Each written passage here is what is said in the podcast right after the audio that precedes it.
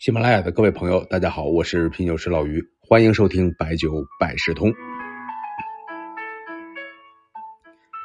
马上啊，到了年底，也是酒厂最忙的时候。比如说经销商大会、高端酒提价、高端客户答谢酒宴，没完成指标的呢，要冲冲任务，林林总总。您看啊，现在喜酒啊、泸州老窖近期啊都有产品的提价，很简单的逻辑，市场好的时候。啊，指标完成差不多了，提交提价了呢，可以提升明年的利润，可以在消费者中淡化一些提价的影响。那毕竟到了下个月就说这是去年提价了，忙忙叨叨的年末啊，说点基础的内容，复习复习基础知识啊。所以今天呢，给大家说一下酒的分类。您说啊，这个有点初级，没错啊，但是要问个问题：如果按酒精度数来分，多少度算是低度酒？那经常喝酒的您呢，可能觉得五十度以下就算是低度酒。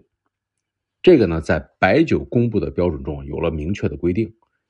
低度酒的范围，二十五度到四十度算是低度白酒，四十度到六十八度算高度白酒。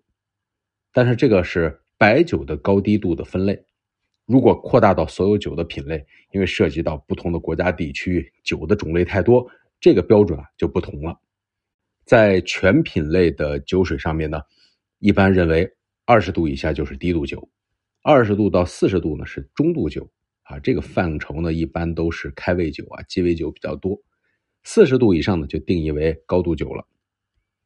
那这是酒精的度数的分类。除了这个呢，最常用的酒的分类啊，也是公认的分类，是按照工艺来分。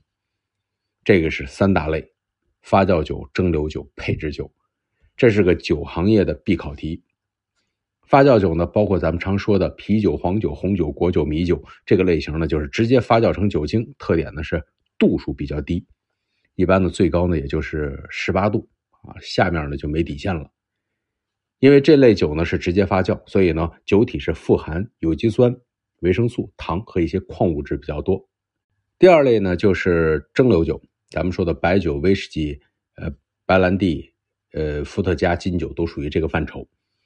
蒸馏酒呢，顾名思义，有蒸这个动作啊，那是要上镜的，最高呢要达到七十多度的度数，那至少呢也在三十五度以上啊。有的说那个什么波兰蒸馏伏特加九十多度啊，要达到那个度数呢，要多次的蒸馏，而且呢这种度数呢也不能直接喝，主要是调酒用的。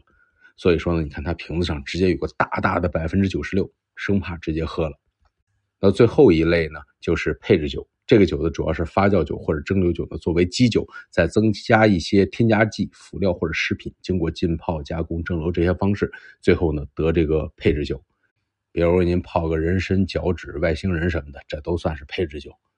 咱们经常见的敬酒啊，呃，竹叶青属于这个类型。啊，董酒，董酒不是啊，董酒加了很多味药，但是呢不算为配制酒，因为它的原料和曲药当中添加的，蒸馏在后边，所以算白酒。啊，上次呢我们的学习委员提到齿香型白酒，那这是个特例，历史原因，我还特别查了一下齿香型的国标 GBT 幺六二八九，对于蒸馏后的陈肉匀净有阐述，但是呢没有解释。那除此之外的白酒的分类还有按照生产方式分为固态法、液态法，还有固液法。但是二零二二年六月一号之后，新的标准实施之后啊，只要有添加了添加剂的白酒，就只能叫做调香白酒了。那液态法还有没有啊？有的，只是液态法呢，必须还是要以两谷为原料。注意啊，两谷这两个字替换了原来的原粮，只能增加这种谷类作为原料的食用酒精，不能。添加任何的香精、增色类的添加剂，而再采用液态法的工艺。另外呢，还有一种区分的方法呢，是按照糖化发酵剂进行分类。呃，大曲白酒、小曲白酒，还有麸曲白酒，啊，另外呢，分类还有香型啊，这个呢，咱们平常唠叨太多了，就不说了。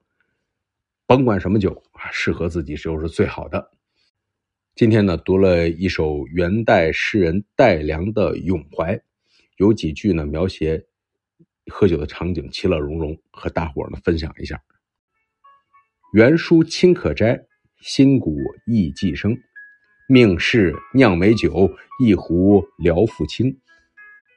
儿女在我侧，亲戚还合并。中伤无杂言，但说遂功成。